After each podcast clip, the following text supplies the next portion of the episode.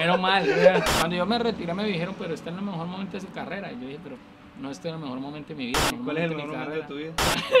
Nos vinimos acá a comprar unos colchones inflables porque yo llegué acá a Miami y yo no tenía ni familiares ni nada. No, estoy ajustadísimo. Mi papá me enseñó que las cosas materiales no definen la persona. Nervio empezaba a gritar ya. Yo soñaba con el día en que no tuviera que subirme una tarima para ganar dinero. Estaba chamito tú. Sí, sí. Mi nombre es Peter Albeiro. Yo me desmotivé mucho cuando ya me dijo que no. Me decía mi papá, me decía, mire, a los hijos hay que darles absolutamente todo, incluso hambre y frío. ¿Cuánto vale cero? Depende de donde lo pongas. Cero es el inicio de todo. Y a todos alguna vez nos tocó comenzar desde cero. Peter, bienvenido desde cero. Eres uno de los invitados internacionales. ¿Tú sabes que uno llama invitado internacional porque la mayoría son venezolanos? Sí, sí, Entonces sí. Uno, uno vende la vaina y que invitado internacional. Necesitamos hacer propaganda, ¿tú sabes cómo Eso es la sí vaina? está bien. Hermano, Hey, antes de que continúe, suscríbete a mi canal. Cuando termines, comenta, comparte y activa la campanita, ¿ok? Nos vemos. Suscríbete.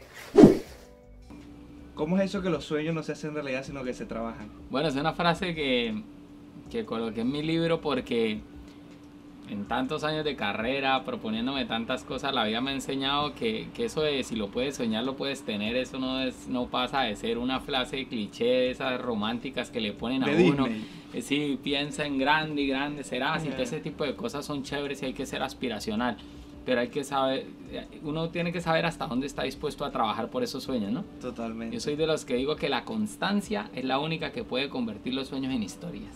Ok. Que si usted es constante, constante, constante en algo que le gusta, hermano, no, no, no va a tener otro, otro camino que el éxito, porque no, no, no, no existe otra posibilidad. Que uno sea tan terco en algo que uno sepa que hace bien y que, y que funciona. Lo dice un man que ha vendido pantaletas. ¿Cómo le dice usted pantaletas en Sí, Colombia? sí, cucos, pantaletas. Vendió pantaletas, sí. fresa con crema. Sí, sí, sí. Fresa con crema, ¿entiendes fresa con crema? en vendía serio? fresas con crema que, que las conseguía bajando de Cúcuta en el Picacho, las conseguía y, y las, y las vendíamos allá. Y yo siempre pensando en, en, bueno, aquí con esta sí la voy a romper.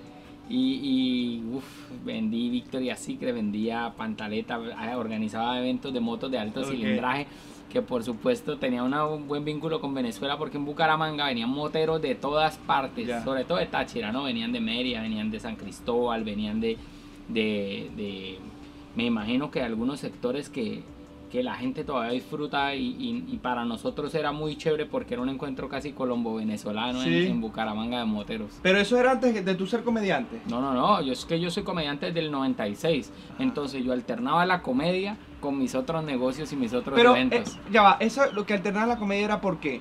Porque querías crecer un negocio o Sí. porque necesitabas sustentarte y la comedia no, No. te daba para sustentarte. Porque, a- porque al revés, yo soñaba con el día en que no tuviera que subirme una tarima para ganar dinero. Es decir, yo decía, Y estabas comenzando, brother. no, yo- yo comencé en el 96 y cuando arranco todo esto de los negocios era como el 2002, 2003, vendiendo ropa.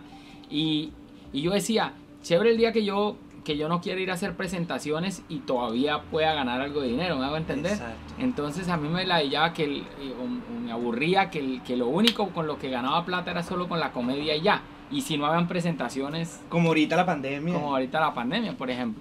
Entonces comencé, a- siempre soñaba con tener un negocio que, que- que me ayudara. Y, y ahora, y, y cuando uno va creciendo, cuando uno tiene familia, por ejemplo, yo pensaba si me llega a pasar algo. Mi esposa no se sabe los chistes, mi hijo tampoco se los sabe. ¿Sí? Entonces, si me llega a pasar algo, pues eh, eh, que queden ellos con algo. Entonces, de ahí viene la idea de crear empresas ya O sea- sólidas y cosas que, que nos puedan ayudar. Intentaste varios negocios en varios rubros. 22 negocios. ve- 22 negocios. Pero yo digo, yo, yo digo que no fracasé, simplemente lo cerré porque no tuvieron el éxito esperado. Pero, porque uno, uno, uno al final le, le tiene miedo a la palabra fracaso. Para mí Ok. el fracaso era como tan normal que yo ya me hice amiguito de él. Ok. Entonces yo decía, bueno, ¿qué es lo peor que puede pasar? Que me vaya mal. Y entonces hago 3, 4, 5 presentaciones, vuelvo y recojo dinero y con ese dinero hago- intento abrir otra cosa. Hasta que me di cuenta que, que, que- qué error estaba cometiendo en cada negocio. Ajá.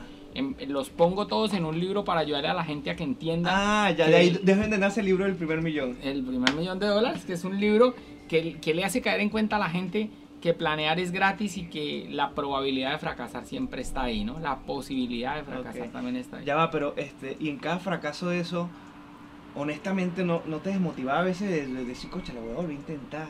Sí, siempre, siempre. O sea, uno siempre que le va mal en algo, uno, uno es calladito. Yo lo digo en el libro porque si uno se pone a hacer mucha bulla de que fracasó, viene la cantaleta de la mamá, de la mujer, pero ¿quién lo manda a meterse en eso? Usted no tiene tiempo, usted... Porque, ojo, no es que esté diciendo que hice un libro con 22 negocios en los que me fue totalmente mal, no. En algunos, lo que pasa es que otros eran negocios de ocasión. Por ejemplo, el encuentro de motos de alto cilindraje se hacía una sola vez al año. Y eso era un tiro al piso. O sea, eso era un palazo. Eso era un. Me ganaba mucho dinero, pero se acababa el evento y ya, ¿qué más hacía el resto del año? Esperar otro año para planearlo. ¿Y cómo llegas a vender fres- fresa con crema? Ah, O sea, bueno, yo voy subiendo a, a Cúcuta porque mi carro era un Miata, un Mazda Miata, tenía placa venezolana, lo compré porque no se conseguía en el país Ok. y yo cada seis meses tenía que subir a Cúcuta a renovar el permiso de importación temporal.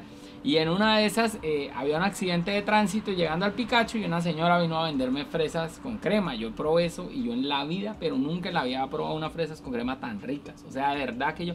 Y yo iba con un amigo que lo invité a... Vamos a Cúcuta, me acompaña y renovamos y nos Ajá. devolvemos otra vez de una. Y como el carro era convertible, él iba feliz como en el carro relajado conmigo. ahí. Y entonces yo me le dije, hermano, uy, hermano, estas fresas, señora, otras. Hermano, yo nunca más he comido esta fresa. Y me voy comentando, hermano, para vender esto en Bucaramanga, usted se imagina, yo de verdad nunca había probado unas fresas tan ricas. Y me voy de país y le digo, cuando bajemos, vamos a buscar la señora y vamos a hacer esto. Y yo me metí en toda Ajá. la película. Y el negocio era muy bueno. Lo que pasa es que, lo digo en el libro, yo me ilusioné con el trabajo de otro. Ah, porque el experto no eras tú. No, nada, yo no tenía ni idea. Yo, yo, yo abrí los supermercados, yo puse un punto en cada supermercado, pero cuando ya la señora tenía que hacer 400 eh, fresas con crema diarias, de, de lunes a domingo, entonces ella me dijo, no, espere, espere, que usted me esclavizó. O sea, yo no, yo no estaba buscando más plata, yo con los 50, 60 que vendo Ella todos los días, confort eh, entonces usted me viene y me saca a, a volverme multimillonario y yo resulta que yo vivo es en el campo y a mí no me interesa nada de eso. Y me dejó botado el, el todo. Ajá, y, ya, y ese negocio quebró entonces en ese Sí, momento? sí, tocó cerrarlo porque yo estaba empecinado era en esas. Yo Ya. no quería vender otra marca, no quería preparar unas parecidas, ¿no? Yo me desmotivé mucho cuando ya me dijo que no. ¿Te recuerdas alguna vez de algún negocio que tú hayas hecho que el que más te haya marcado que te esto sí? Ah, un concierto, un concierto que me puse a organizar en un 15 de diciembre y perdimos hasta... Y yo había metido a unos amigos ahí que me ayudaran y todos pusieron dinero y al final yo dije, no, yo tengo que responderles a ellos. Aquí el único que tiene que perder soy yo. Entonces, en mi casa fue un problema, pero ¿cómo se le ocurre? Son socios y si hubieran ganado mucha plata, ¿usted cree que ellos le hubieran dicho, oye, mira, nos hiciste ganar mucha plata? No. Entonces esa vez me motivé muchísimo y dije, no, yo no voy a producir conciertos. Mira, y tú siempre has mencionado de que tu, que tu hogar siempre ha sido muy conservador y el proceso como hiciste tú para entrar a la comedia. Fue un choque en tu casa cuando tú dijiste voy a ser sí, comediante. Fue un choque con mi papá. Primero porque yo no quería ni siquiera ser médico, mi papá quería que yo fuera médico. Ok. Me voy para la policía de, de, de rebelde a ser oficial de la policía. Yo quería ser director de la policía en Colombia y todo. Y en la policía fue que me encuentro con Sábados Felices y con, y con el humor. Mi papá contaba chistes de toda la vida yo coleccionaba chistes. Yo siempre fui un tipo eh, de, de- de molestar, de estar ya. molestando, pero también fui buen estudiante. La gente piensa el comediante es comediante porque lo echaron de todos los colegios, no entró a una universidad, no. yo- mira mis notas y la gente está- se aterra de ver, oye, pero era muy buen estudiante. Sí, siempre fui muy buen estudiante. Entonces, eh, cuando yo me retiro de la policía y regreso a Bucaramanga, a la universidad a estudiar Derecho, Yo soy abogado también. ¿sí? Ah, bueno, yo voy a estudiar Derecho. En Venezuela. aquí. Ah, ok. Y me voy a estudiar Derecho y yo, hay un momento en que me llaman de una emisora de radio a trabajar. Yo nunca había hecho radio y empiezo otra vez y, oye, esto me gusta. O sea, volví otra vez al humor, al humor, al humor. Y me empecé a dar cuenta que si yo lo llevaba por un buen camino, ser comediante es muy buen negocio. Yo comencé a evolucionar el día que entendí que yo no me tenía que comparar con los otros comediantes, porque comete uno ese error, ¿no? Pero empecé a, a creer que, que a uno tiene que compararse con uno mismo y uno tiene que superarse a uno mismo. Ok. Entonces cuando, cuando ibas a un, a un festival de comedia o te presentas con varios comediantes, ah, me gustó más él, pero él casi no, me gustó, eh, yo pensé que él era mejor, mira como él Ajá. porque la gente no entiende que, que, que los comediantes también somos de momentos, ¿no? De, de tipo de público, hay que saber estudiar el público. Ok. Entonces, eh, yo por más veintipico de años que llevo haciendo comedia, digo que yo nunca he dejado de aprender, porque tú puedes hacer un show 500 veces igual, pero el público siempre cambia. Totalmente Siempre distinto. cambia. Y es un reto, hacer reír Sí, a la sí, gente sí, es sí. totalmente un reto. Lo tuyo fue autodidacta, brother. Porque hay mucha gente que se prepara, Ujú. que se tiene que preparar de momento para entrar a la comedia, ¿no? Pero, o sea, uno ve el video tuyo del 96 Estaba chamito, tú Sí, flaquito. sí, sí. Mi nombre es Peter Albeiro González Angarita, oyendo el cocuyo de acá, señor. Y ya tenías la... O sea, ¿no te dio pena montarte en No, cámara? no, no, yo, yo desde niño, yo a los 7, 8 años ya, ya tocaba guitarra, tiple, piano, eh, cantaba festivales de, de canción. Ah, ya yo me enfrentado a la tarima desde niño porque a mi papá le encantaba eso. Yo crecí en un pueblito muy pequeño de Boyacá, mi papá era el director del hospital del pueblo, entonces yo donde me veían era el hijo del doctor Leiva. Oh, mira, el hijo del doctor quiere algo, le provoca algo, entonces siempre en la, en- era, era chévere porque en, las, en, los, en los actos que hacía mi papá en el hospital o cosas Ok. que hacían para los niños, siempre yo actuaba, cantaba, todo este tipo de cosas. Entonces yo creo que perdí ese, ese miedo desde muy niño a enfrentarme a un público y eso, y eso es importante. Y- y- y Solo si- que no contaba chistes, yo era más declamador de poesía, Ya, más ya. de teatro, de, de botarme a llorar. Si ah, no, tocaba. entonces, entonces cuando tú ya entraste, cuando te tocó la oportunidad, ya venías preparado, Sí, ya yo- tenías un yo- saco ahí. Sí, sí, el tema es que nunca había hecho televisión. Que yo gritaba demasiado, pero era de los nervios y me decían, venga, no grite tanto, ok, no va a gritar tanto. Y yo arrancaba y los primeros tres segundos no gritaba, pero cuando me agarraba los nervios empezaba a gritar ya. Y entonces, uy, es que usted grita mucho, pero también se, se convirtió el personaje así, era un estilo. Ok, y, y, y- y tú tuviste la, la dicha de, de siempre cuando comenzaste, nunca te rechazaron. tengo muchas anécdotas, son, son cosas que, que nos tienen que suceder para, para aprender muchas cosas. Eh, me pasó muchas veces que llegaba y el sonido estaba malo, un día en un coliseo empezó a llover, sonaba durísimo las tejas, la gente chiflando, silbando. Me tocó de presen- presentarme con el que en ese momento era el, mejor de todos los que estaban, el que llenaba escenarios y el tipo le dio por... eh, vender un show como en una ciudad como una hora de ahí y, y venía retarde y no me podían poner a mí hasta que él no viniera al menos en camino porque mi show terminaba y que seguía y llegué tarde y me insultaba a la gente como yo tuviera la culpa de llegar tarde y yo estaba ahí desde las 2 de la tarde. Eh, alguna vez en una, en una discoteca, cuando se presentaba uno en discotecas, no faltó el borracho que quiere meter el cuento, hacer, eh, hacer más chistoso que uno y uno Ajá, tiene que ponerlo en seco. Hasta que empecé a hacer respetar mi trabajo. Yo, yo hace muchísimos años decidí que no me presentaba en restaurantes, en bares, en discotecas, solo teatro. Qué buen tip. Tuve la bendición, como decimos en Colombia, de caer parado. Y es que, y es que la primera vez que me presento en televisión, tenía a todos mis compañeros de la escuela en el público, gano ese programa, tengo que defender el siguiente, me gano los 10 programas seguidos siendo la primera vez y termino ganándome un automóvil 0 kilómetros Ya en, en- en un reality. Entonces, como que me malacostumbré. El año antepasado que voy a Colombia Masterchef, yo no tenía idea de prender una estufa, yo ni siquiera sabía cocinar. Y yo fui porque dije, bueno, chévere, estoy en un año sabático. Otra eh, cosa. Es otra cosa, voy a aprender, me gusta. Y en, las, en el segundo día llamé a mi esposa y le dije, te voy a decir una cosa, a mí esto me gustó. Y esto está muy, muy, muy chévere. Y me va a proponer y, y me puse a estudiar. Y mientras todos dormían, yo llegaba al hotel a estudiar. Y me Wow, con el chef, una, dos de la mañana. 3, 4 de la mañana y yo calladito, bajito perfil. Llevábamos una semana, yo ya sabía muchísimas cosas, pero yo seguía ahí como el que no sabía nada. Porque yo decía, esto se lo gana el que viene de más, de menos a más. El que se las tire, que sabe mucho y que yo soy el mejor y tal, y va a ganar los retos, no. En el reto que yo tenía que hacer, ¡pim! Y así, y, es- y ese así es- en la vida y ese- también, Y eso es en la vida también. Uno Sí. tiene que ir tranquilo y todo hasta que tenga uno que sacar el, El tigre. El, tigre, que hay en el tigre. tigre, el tigre, dicen en República Dominicana. El, el tigre es un león. Mira, este, y tú siempre tuviste capacidad económica para cumplir todas tus metas desde que comenzaste. Bueno, eh, yo vengo de un hogar supremamente privilegiado y eso también se convierte en un problema. Mi papá me regaló mi primer carro a los 15 años, yo iba al colegio en ¿Qué carro. carro? Yo tenía un Cinca 1300, un carro embaratado. Tú eres amante de los carros, Sí, ¿no? y eso era un carrito ahí. Mi papá me dijo, mire, yo le voy a empe- usted empiece con este, aquí para arriba vas a ver lo que es poner gasolina, lo que es... Mi carro ni me lo mire. Yo, ah, pues este carrito, pero era mío. Entonces, claro, eh, estudié en uno de los mejores colegios de, de- de mi ciudad.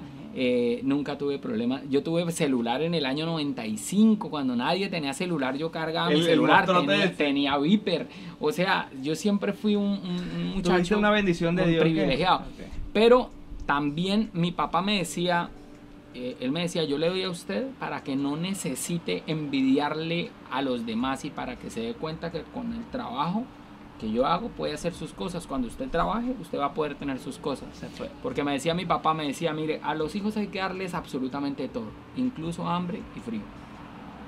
¿Vale? O sea, no es solo te voy a dar, Está bueno no, es, dicho. no es solo te voy a dar todo y, y- y no vas a sufrir, no. Te voy a dar todo, pero también vas a tener que... Que la vida también es así, Eh, es la vida. Exacto.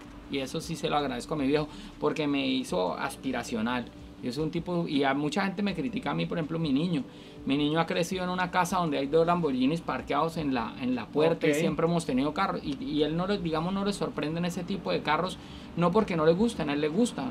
Ferrari, Lamborghini. Pero no lo has hecho vanidoso de que este No, es el, el- eh, eh, eso, eso es lo que él me dice exactamente. Entonces es, es un niño que sabe que las cosas se pueden conseguir, no Ok. es el que está envidiando, oh, quién sabe qué estará haciendo esa gente, quién sabe, sino... Pero es que ¿crees si tu papá entender? no te enseña eso, Peter, no, no, no, no tuviese lo que tienes hoy en día. O, o no fuese feliz así, pienso yo, porque él te enseñó fue como que a trabajar. Mi papá, los valores, mi- el ejemplo. mi papá me enseñó que las cosas materiales no definen la persona. Ok. Entonces por eso yo podría vivir exactamente igual de feliz si no tuviera nada de lo material que tengo, siempre y cuando tenga mi, mi- mi hijo, mi familia normal. ¿Me hago entender? Porque eso es lo que verdaderamente vale. Y ahora que pasa todo esto de la cuarentena y de la pandemia y que muchos cierran sus negocios y que mucha gente se quiebra, gente que termina por lo económico perdiendo hasta su vida como si... ¿Te asustaste ahorita con la pandemia? No, yo estoy, te asusté, no, estoy ajustadísimo. Te asustaste, no, estoy pero reasustado. Pero al final digo, hombre, ¿qué puedo hacer? O sea, so- no es culpa mía, no soy yo. Qué bueno, Yo no fui el que que me digas. tomé la sopa de murciélago. Entonces yo puedo. Yo Ni puedo tiene los así tampoco. los así, yo puedo estar tranquilo de que en lo que a mí concierne voy a seguir trabajando hasta el último día. Si al final toca cerrar las puertas de la empresa, bueno, yo sé cómo, cómo, cómo volver a, a empezar y lo haré con, Ya con la, como con la experiencia. una ventaja de, de- de experiencia. Pero a mí eso no me, no me preocupa. O sea, bueno, no- pero como te estás diciendo tú, 22 fracasos, 20 fracasos. Y, fra- y vamos a llamarlo así, la palabra es fuerte Mm. y eso, pero es que tiene que existir el fracaso, bro. yo soy un tipo de, de- de cerrar ciclos súper rápido. Cuando yo me di cuenta que en Bucaramanga, en la emisora, en todo ya lo había hecho, un día dije, me voy a retirar de la universidad, eso fue un problema, me voy a ir a vivir a Bogotá. ¿Por qué? Porque en Bogotá están los canales de televisión, está todo, me fui a vivir a Bogotá. Ok. Pasó todo en Bogotá, empecé a entrar en teatros y un día me llamó don Francisco acá y me voy a ir a vivir a Miami. Y cada que, así, cada que me he cambiado de ciudad, que ha sido para mejorar es empezar de cero, porque yo llegué acá a Miami yo no tenía ni familiares ni nada. Claro, yo no vine acá, eh, vuelvo y digo, soy privilegiado porque yo llegué acá, renté una casa en, en- en un condominio porque tenía un campo de golf, mi niño desde muy pequeñito juega golf, entonces yo me he sentido siempre como en un sueño, pero sin nada, o sea, nos vinimos acá a comprar unos colchones inflables. Yo recuerdo que yo llegué, eh, eh, me vine desde el 11 de agosto, me vine para acá, pero venía, iba, venía, iba y el 30 de enero yo me vine a recibir la casa y estaba haciendo un frío terrible, pero un frío terrible, me fui para para Walmart a comprar unas cobijas hasta eléctricas, como cuatro cobijas mientras llegaban todas las cosas y todo. Y, al ot- y llevaba yo como una semana así. Y me dijo un vecino, le hermano, yo no sé cómo ustedes hacen con el frío. Y yo, venga, y el aire no le sirve. Y yo, no, por eso, pues, ¿cómo va a poner aire? Tras de que está haciendo frío, ¿cómo va a poner aire? Y yo, pues, ponen en calefacción. Y yo, ay, yo había apagado el aire y aguantando frío. Y claro, cuando esa noche puse eso como en 85, yo dormí como si estuviera, yo creo que en Maracaibo o en Cartagena, en pantaloncillos como el man. Yo soy de tierra caliente, a mí el frío no me gusta. Y a la otra ir a buscar a ver cómo devolvía todo el poco de cobijas que había comprado a Walmart. Entonces, yo nunca he tenido problema en arrancar de cero a todo nivel. Lo mejor que me ha pasado en la vida es mi niño. Eso sí, por encima de cualquier cosa, el día que nació mi muchacho, el, todo lo que, lo que pasa con él ha sido, ha sido lo máximo. Entonces, yo a las cosas muy malas he tratado siempre de dejarlas atrás, en el olvido. O sea, ese tipo de cosas no, no como que no, no, no es que no hable de ella, porque no, digamos que, que son cosas que el, el obstáculo se supera, ¿no? Si tú tienes una persona que todo el tiempo te pasó algo hace 20, 30, 40, Ajá. 50, 60 Y años, y, bonito cuando uno lo cuenta cómo lo superó. Pero no cuando uno todo pasó hace Exactamente. 20 años, uno estaba quejándose de lo mismo, no, bacano cuando uno tiene un testimonio y dice, mira, a mí me pasó esto y sabe que yo no me quedé ahí, yo le di para adelante. Y, no me quedaba llorando, no, yo tin. Pero la persona que todavía no, es que yo hubiera sido, si no hubiera sido, porque tal, es que yo toda la vida he sido de mala, es que yo soy una persona que no sirvo para nada. Y conozco gente hasta de mi propia familia que se han sentido fracasados toda la vida. y creen que no, que no, que, y no, o sea, no, y, y uno lo, ¿qué hubo, qué más? No, ahí esto está difícil, usted sabe cómo es, hermano, de buenas, usted, hermano, que la vida la ha sonreído, pues, y toda la vida quejándose de lo mismo, no, hay que, hay que mostrar que, de que está uno Que hecho. se puede, que se Sí, puede echar y para si adelante. tengo que, y vuelvo y repito, y si tengo que volver a empezar de cero en un año, vuelvo empiezo de cero otra vez. Por tu familia cree que Sí, tú sí. eres doctor, ¿cierto? Sí, A mí me tocó vender el carro para demostrarle a él que con la plata del carro compraba, la- lo- digamos, el equipo, eran la- era todos los accesorios que se necesitan para entrar a la escuela. El primer carro que yo tuve lo tuve que sacrificar de... Mi papá me dijo, no, usted se va a ir para la policía y en dos o tres meses va a llegar acá Ok. diciendo que no fue capaz con eso porque ah, es clima frío, se tiene que bañar con agua fría, allá nadie le tiende la cama, allá no tenemos empleados domésticas como las que tenemos acá, allá le toca a usted todo, usted nunca ha doblado, nunca ha planchado, yo aprendo todo eso. ¿En serio? Sí. No, usted me va a hacer gastar plata. Si vende el carro y con esa plata y yo veo que el primer semestre le va bien, le ayudo, yo de una. O sea, ese fue Y- como que y- tu comienzo. y vendí- y vendí el como carro, hombre, sí, y ¿sabes vendí el carro y, con mi papá, lo que le digo, mi papá me daba de todo, pero también, y cuando ya él vio que en la escuela me empezó a ir, a ir bien, las calificaciones, que yo era brigadier mayor, yo bien enano que soy, y yo era el que mandaba 120 La de mi, de, mi, de mi compañía, entonces el hombre dijo, no, lo va a apoyar, lo va a ayudar, entonces yo siempre fui el consentido, lo que le digo, tenía celular, era el que tenía las botas americanas. Pero tuviste que vender el carro, bro. Tuviste que Sí, tomar una decisión propia Sí. para tú poder. Y un carro que tenía así un año y pico. Y luego la televisión me devolvió el carro y cero kilómetros. Yo vendí uno del año 76 y el año y en la vida me Chavo, que devolvió uno tu actitud, 96. Brother, te tenemos un detalle. Aquí en Cero siempre hacemos un detalle. Tenemos Ah, un Lamborghini afuera. Ah, rojo. bueno, muchísimas gracias. ¿verdad? Menos mal. El que me soñaba rojo, ¿sí? Ah, bueno, me encanta. Te lo tengo ahí estacionado. Sí, sí, sí. Uf, Y te tengo una camioneta también. Eso, muy bien. Excelente. Te tengo un regalito, un regalito desde cero. Esto es para ti, hermano, con mucho cariño. Oh, muchísimas gracias. Oh, mira, eh. Mira, este, este, era, mi- este fue mi, mi primer sin Cargini.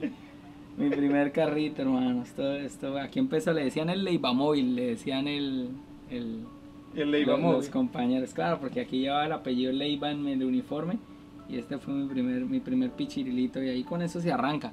Y, y vea, miren, miren lo que vamos, Uf, maravilloso. Por eso mismo, ahí es donde tú rompes el hielo de todo, bro. Sí, sí. Ah, es mi Sí, primer carro, yo lo vendo entonces para. para- para yo, estar. yo decidí venderlo y mira, como queda linda ya. Allá a la, a la oficina para que se den cuenta que... Y mucha gente no cree que, que se puede y las cosas se van logrando, pero hay que estar dispuesto a trabajar por ellas. Totalmente, brother. Hay que, hay que, hay que buscar la manera, ¿me entiendes? Hay que buscar la manera. Y si se puede, si se puede. Siempre, siempre se puede. ¿Tú crees que porque tú, tú tienes el privilegio de ser artista, has tenido ese privilegio de, de, de no tener desde ceros tan fuertes? Indiscutiblemente. Claro, Sí. ayuda muchísimo el hecho de que, de que tu talento te permita cobrar bien. Es decir, es diferente. La gente dice, claro, es que para usted es muy fácil porque si usted pierde un negocio, usted hace dos presentaciones y tiene 20 mil dólares en el bolsillo. Y uno, bueno, sí. Ajá. O sea, tú vas a una gira, haces jueves, viernes, sábado y te traes 30, 35 mil dólares. Y, y, y quién, y ahí dice uno, mira, qué privilegio ese. El problema es cuando tú tienes que sacrificar tanto para ir y ya llega el momento en que la- el dinero ya no te, ya no te, no, no es que no te preocupe, pero ya no te hace feliz. Entonces tú dices, ¿cuántas presentaciones me tocan este mes? 22, 20, Dios mío, claro, un mundo de dinero, pero tú dices, o sea que 22 días no voy a estar aquí en la casa y entonces te levantas a las 4 de la mañana, vas al aeropuerto, haces migración, te montas un avión, 4 o 5 horas, llegas, te recogen, te llevan al hotel, vas al teatro, pruebas luces, pruebas sonido, te vuelven al hotel, te recogen nuevamente mientras te bañas, vas a hacer la presentación, termina, te toma la foto, 11 de la noche, le dicen a uno quiere comer algo, tomar algo, y uno, bueno, vamos, un momentico, te acuestas a dormir a las 4 de la mañana, te tocan otra vez, te recogen otra vez y vas para otra ciudad. Y entonces así todos los días, cuando llevas 4, 5, 6 años en ese ritmo, tú ya no quieres o saber nada sea, de o nada. sea que, que el éxito profesional no lo es todo. No, no, nada. Cuando yo me retiré me dijeron, pero está en el mejor momento de su carrera. Y yo dije, pero no estoy en el mejor momento de mi vida. Y yo quiero estar en el mejor momento de mi vida, así no estoy en el ¿Y mejor cuál es el momento mejor de mi momento de tu vida? Y el mejor momento de mi vida es esto, poder disfrutar de, de- de mi- de mis cosas, de mi niño, poder llevarlo a sus clases de golf, de la empresa, de los barcos, de toda esa vaina a mí me, me encanta, me apasiona. Y tenía todo eso y se dañaba. Pero ¿Y tú estás aquí solamente con tu familia. Sí, Y tu otra familia está en Colombia. en Colombia y en Barcelona. La familia de mi esposa toda está en Barcelona, la familia mía toda está en Bucaramanga. Yo no siento esa lejanía como, como por ejemplo mi esposa que tiene su familia en Europa. A eso y me tienes refiero. que montarte en un vuelo a las 10 de la noche, llegas allá a las 12 del día, 1 de la tarde, que aquí serían las 6 de la mañana, esperar 2, 3 días para que le cuadre a uno el sueño y uno sí siente que está lejos. Yo no siento mi familia tan lejos por lo que viajaba tanto, yo iba casi que todas las semanas a Colombia. La vaina es que ahorita, en la- ahorita en la pandemia no está Ah, no, no, no, el aeropuerto está cerrado y, y no se ha podido viajar. Bueno, que tampoco no es mucho tiempo que ha pasado. Seis meses le paré poquito, muchísimo. No, pero que no, que no has podido viajar seis meses, ¿me entiendes? Sí, pero yo iba cada mes, cada... Ah, ¿tú ibas mensual? No, yo iba cada dos semanas, cada mes. Aún, aún ya no estando en la comedia, iba, claro, a ver a ¿Sí? mi mamá, a ver a mi familia, a ir a la oficina que tengo allá Allá también tienes un negocio. del rentacar. La parte comercial toda funciona, Ajá. pero no importa, hay que esperar. Mi próximo libro va a llamar El sueño de los 100 de los 100 mil pesitos, que eso es como 30 dólares, yo creo. si era el sueño del millón de dólares, depende como quedemos con esto, va a llamar El sueño de los 100 dolaritos. ¿Pero te toca hacer otras cosas ahorita en pandemia? No, no, no. lo- me, me ha tocado vender muchos carros de la flota para poder sostener el, el- el- esto. O sea, tocó disminuir la- el parque automotor. Ah, Hemos tenido que sacrificar cosas y, y dejar de, de ganar para poder sostener la, la empresa. Bueno, pero has salido de Eh. 20 cosas y no sé. Peter, muchas gracias por No, tu tiempo, hermano. Dios te bendiga. Te voy a hacer unas preguntas que te hicieron aquí los, los mi- mis seguidores. Ya va, ya va. Te cuento que desde cero no ha terminado. Ahorita el invitado nos va a seguir respondiendo otras preguntas. Pero antes de continuar, te doy las gracias por estar aquí y te cuento que tenemos una cuenta Patreon, donde con tu aporte podrás disfrutar de muchas sorpresas, contenido exclusivo y estrenos que no vas a ver en ningún otro lado. Y vienen otras cosas que si te digo entonces sería... Lo único que te digo es que serás como nuestro productor ejecutivo para llevar a desde cero como al infinito y más allá. Llégate a Patreon, vale, échale un ojo y si te gusta suscríbete. Nos vemos por allá. Ah, te dejo el link aquí en mi biografía, ¿ok? Casi que se me olvida decirte eso.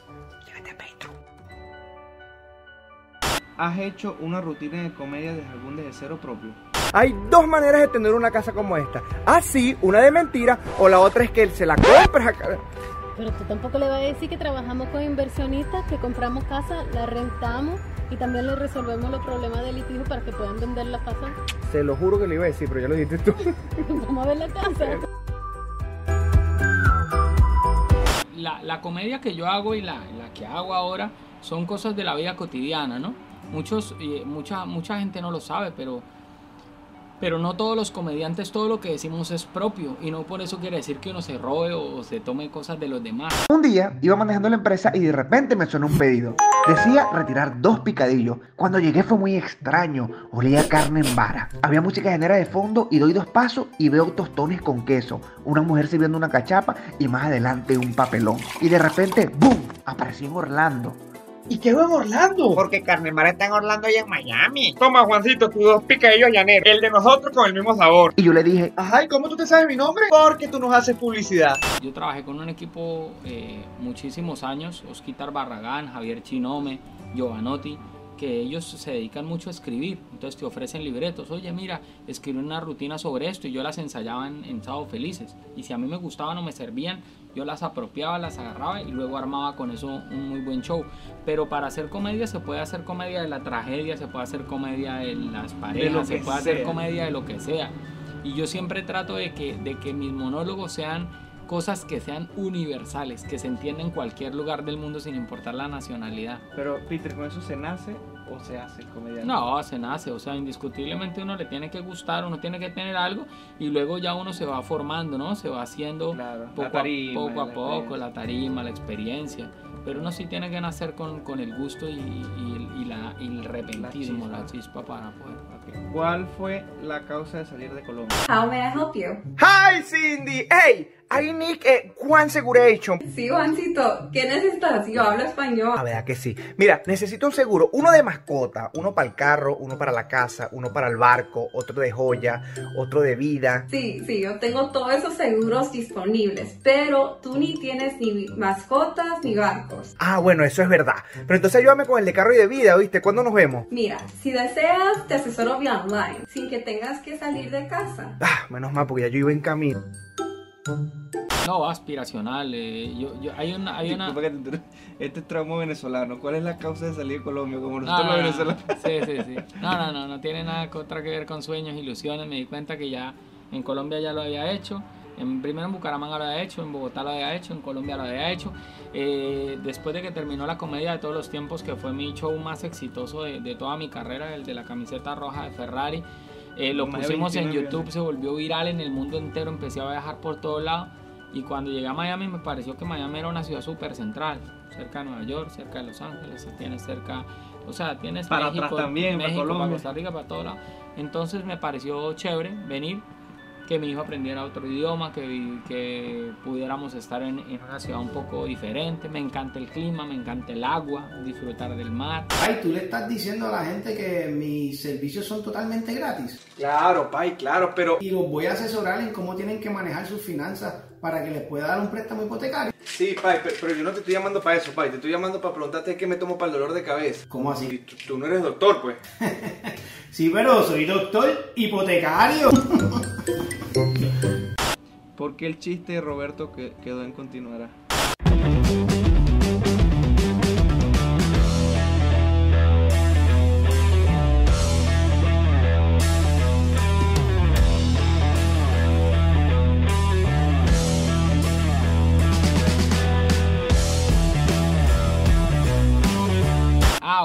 Forma de terminar la comedia. Estas son tres casas y tú puedes escoger una de ellas.